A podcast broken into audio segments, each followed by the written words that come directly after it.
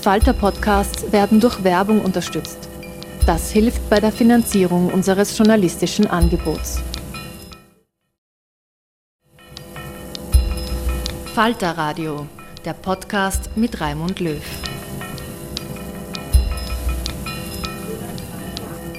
Sehr herzlich willkommen, meine Damen und Herren, im Falter Radio.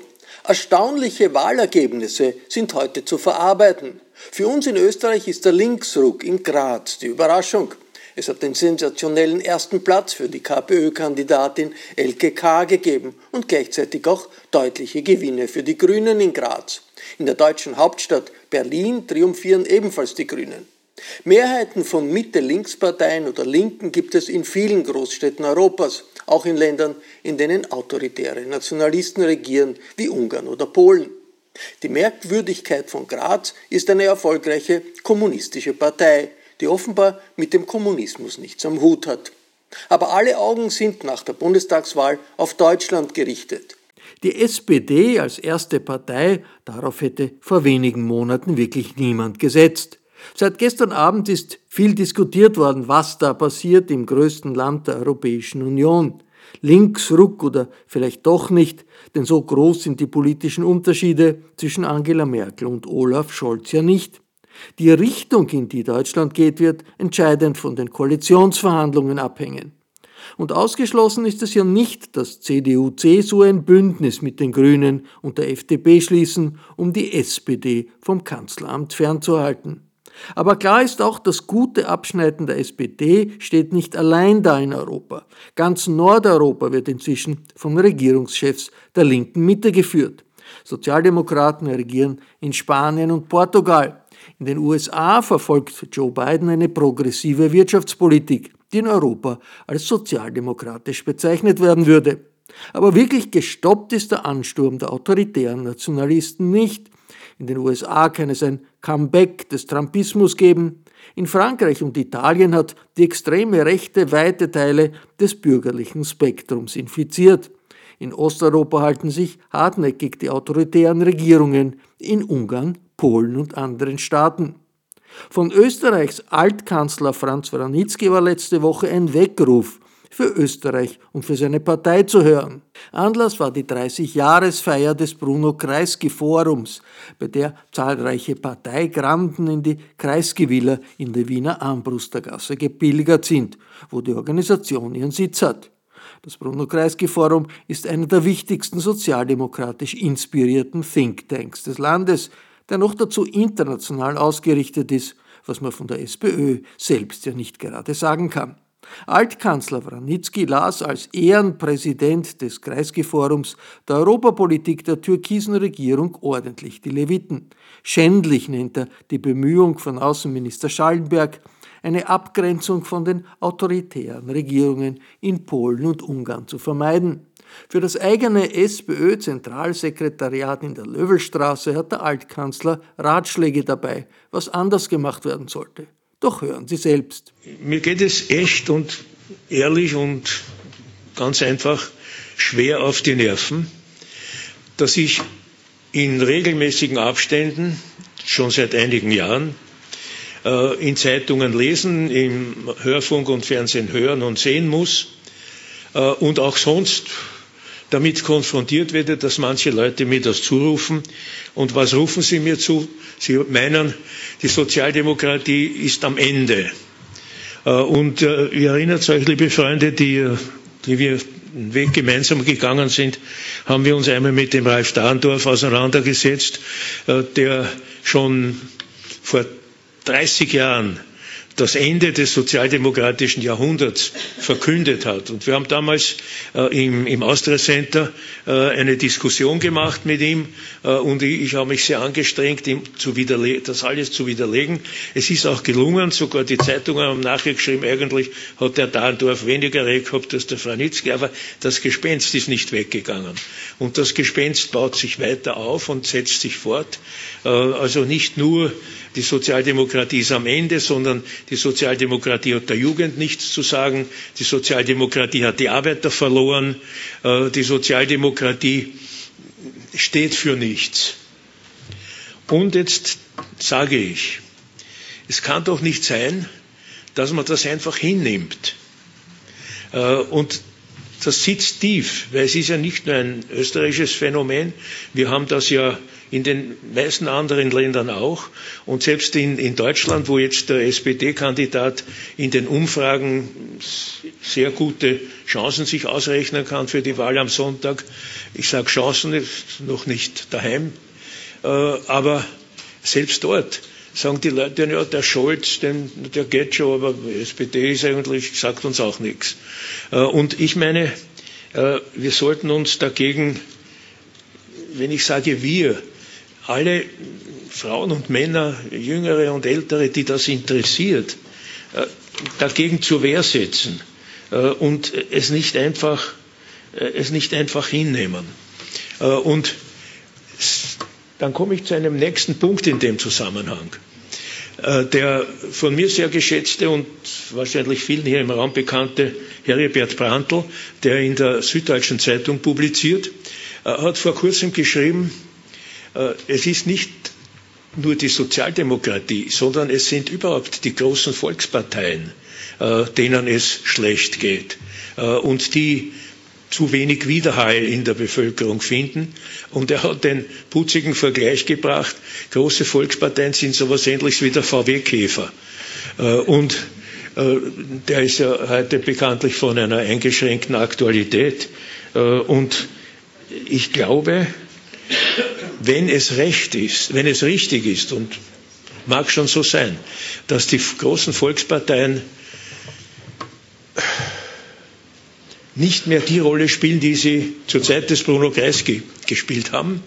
Äh, aber die Sozialdemokratie besteht nicht nur aus der sozialdemokratischen Partei, sie besteht auch aus der sozialdemokratischen Idee, aus der sozialdemokratischen Gesinnung, aus einer solchen Einstellung, aus einer solchen, nennen wir das Wort Ideologie, obwohl es äh, ja gelegentlich heißt, na, der ist ein guter Politiker, aber der ist nicht ideologisch. Schade um ihn, tut mir leid. Äh, also die Idee und mit dieser, und mit dieser Idee äh, kann man, muss man, soll man ja, in Wirklichkeit die Fragen der Zukunft, der Gegenwart und der Zukunft angehen. Und die Sozialdemokratie, und da mache ich schon ein bisschen äh, Manöverkritik, nicht Nestbeschmutzung, aber Manöverkritik. Wir sind schon, wenn wir ehrlich sind, ein fein gewobener Körper aus Nostalgie. Äh, wir, wir, wir wissen und wir glauben und wir sind überzeugt davon, dass wir in der Vergangenheit alles gut gemacht haben oder ziemlich vieles gut gemacht haben.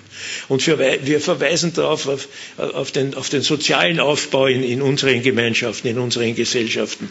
Äh, wir verweisen auf die Offenheit äh, im Popperschen Sinn, die offene Gesellschaft, die offene Gesellschaft, die uns auch für Kunst, für Kultur, für immaterielle Dinge äh, offen macht und, und uns interessiert. Äh, also ich meine, die Idee ist so lebendig wie immer. Und wenn wir uns diesen Nostalgiemantel etwas abstreifen, etwas in, in die Garderobe äh, verstecken können äh, und uns dessen bewusst werden, äh, dass wir das, was uns im 21. Jahrhundert und wahrscheinlich auch noch danach fordert und herausfordert, äh, mit unseren alten Denkmustern, mit unseren alten Organisationsformen, äh, mit unseren alten äh, Diskussionsschwerpunkten nicht mehr werden bewältigen können, nicht mehr die Aufmerksamkeit der Bevölkerung auf uns lenken können und nicht mehr vermitteln können, dass wir zur Lösung von Problemen, die es zweifellos gibt, geeignet sind und daher gewünscht und gerufen werden. Äh, ich weiß, das ist alles sehr allgemein äh, und natürlich äh, kann ich und will ich auch nicht als Wiener und als Mitglied der Wiener Partei und in Anwesenheit meines Wiener Vorsitzenden das generalisieren, weil in der Wiener Organisation schaut es ja wirklich so erfreulich besser aus als in anderen äh, Regionalorganisationen, äh, wie man sich das nur wünschen kann. Aber trotzdem, äh, Wien ist Wien ist nicht nur anders, wie wir immer gesagt haben, sondern Wien ist tatsächlich anders. Und zwar nicht nur in politischer Hinsicht, sondern, sondern auch organisatorisch und, und kulturell und daher auch politisch. Also ich meine, um, um es, um, um es äh, vorläufig einmal zusammenzufassen, äh, die Chance ist da. Und die Chance muss erkannt und ergriffen werden. Äh, und wenn es, wenn es nicht mehr äh, über die alten Strukturen und über die von uns allen ge, ge, angenommenen Organisationsformen geht, dann muss es eben anders gehen. Äh, dann muss die, die politische Meinungsbildung, die politische Message äh, das Weitertragen der Botschaft, das Weitertragen der Mission äh, eben erstens einmal über die heutigen Kommunikationsmittel gehen und zweitens aber durch die Personen. Äh, und das heißt, da sind wir schon wirklich bei einem sehr, sehr kritischen Punkt, weil da müssen wir uns auch ehrlich sein, dass wir das Personelle nicht nur in den Vordergrund äh, stellen müssen, sondern das Personelle erkennen äh, als, als unser, unser Instrument in Wirklichkeit. Ich weiß schon, eine Person, eine Person ist kein Instrument, aber eine, eine politische Instrumentalisierung dessen, was wir, äh, was wir meinen und was wir wollen und wo wir, wo wir auch glauben, dass wir ein Angebot für die Zukunft machen können. Und diese, dieses Angebot und diese Angebote, die kennen wir. Äh, das sind äh, die Angebote in Bildung, Forschung, äh, Modernisierung und sind die Angebote natürlich im grundlegenden sozialen Aufbau, der uns nie verloren gehen darf. Und sind natürlich auch die, die, die Wechselwirkungen zwischen Rechtsstaatlichkeit und Demokratie einen hochinteressanten Vortrag äh, äh, hat Heinz Fischer im Brucknerhaus in Linz gehalten, wo er das ganz äh, detailliert ausarbeitet, wie wichtig der Rechtsstaat ist, um Demokratie sicherzustellen, um Demokratie abzusichern. Weil wie kann der Einzelne ohne Rechtsstaat denn in Wirklichkeit sein demokratisches Recht ausüben, wenn er nicht gleichzeitig abgesichert ist, dass ihm sozusagen rechtlich nichts passiert. Und das führt uns schon auch weiter zum, zum allumfassenden Thema, äh, nämlich äh, dem europäischen Thema. Und ich kann einfach nicht umhin, um zu sagen, äh, dass das, was wir von der österreichischen Bundesregierung in, diesen Be äh, in dieser Beziehung erleben, schändlich ist. Äh, Außenpolitik, Europapolitik, das findet einfach nicht statt. Und wenn es irgendwo stattfindet, dann, dann ist ein Hund drin, auf gut wienerisch gesagt. Also nur ein einziges Beispiel. Die Europäische Kommission und der Großteil der europäischen äh, Mitgliedsländer, insbesondere in Mittel- und Westeuropa, äh, macht sich Gedanken und Sorgen, ablehnende Gedanken äh, über die Rechtsstaatlichkeit und die demokratiepolitischen Spompanadeln, äh, die wir in Polen und in Ungarn erleben. Und was macht ein österreichischer Außenminister unter Berufung auf seinen Bundeskanzler? Er plädiert dafür, äh, diese zwei äh, Regierungen nicht zu kritisieren, sondern mit Fairness ihnen zu begegnen. Warum? Seine Begründung, weil wir Österreicher wollen ja nicht eine Trennlinie in Europa einziehen.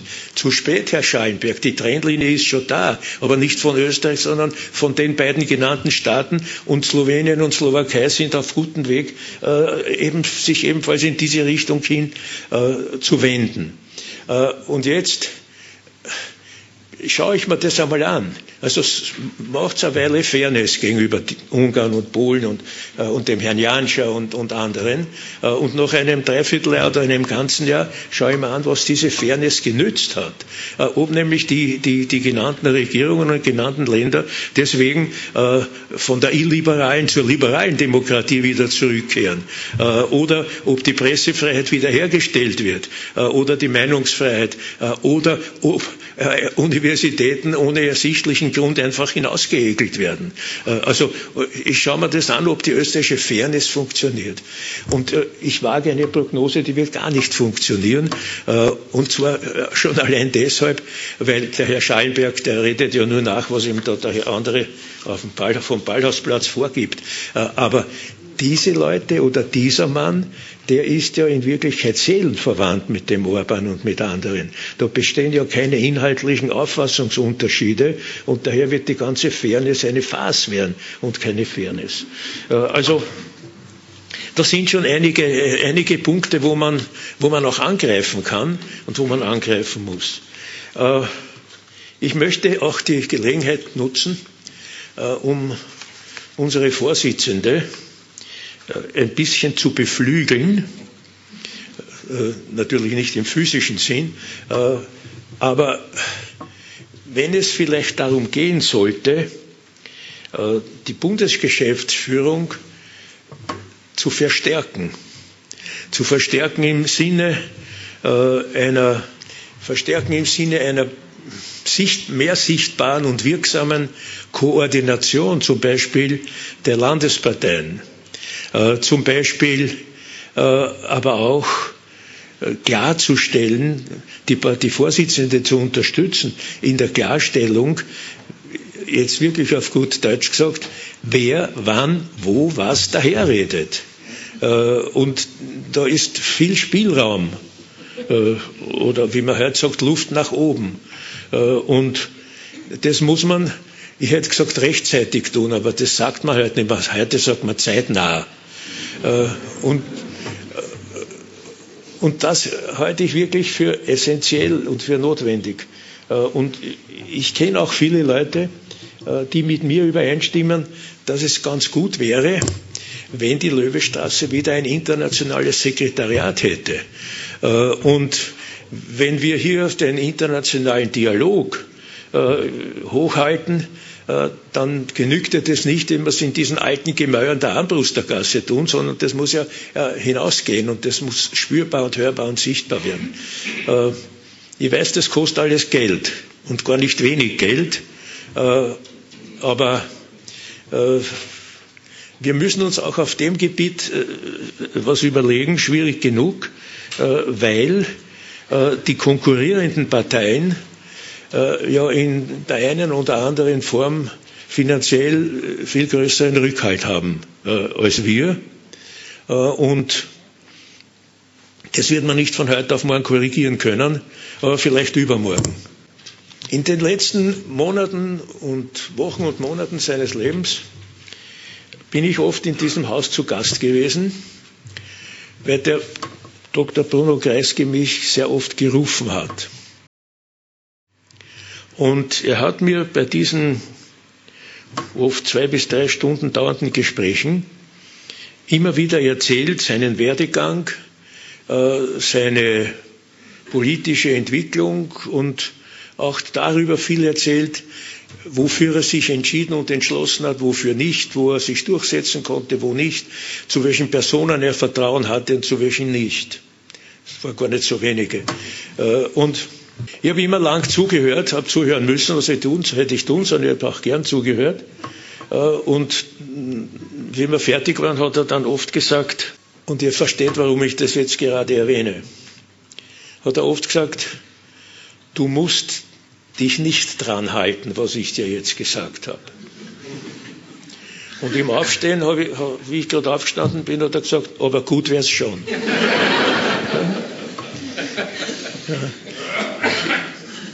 Ich danke für die Vorbereitung dieser Veranstaltung und freue mich auf Sie und heiße Sie noch einmal willkommen. Alles Gute.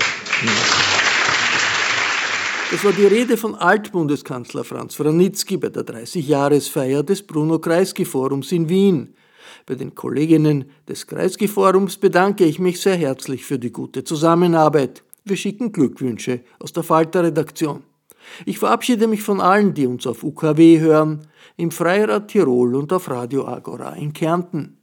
Auseinandersetzungen über die politischen Trends der Zeit finden im Falter ihren Niederschlag jede Woche. Ein Falter-Abo hält sie am Laufenden. Sie können ein Abo ganz einfach im Internet bestellen über die Adresse avo.falter.at.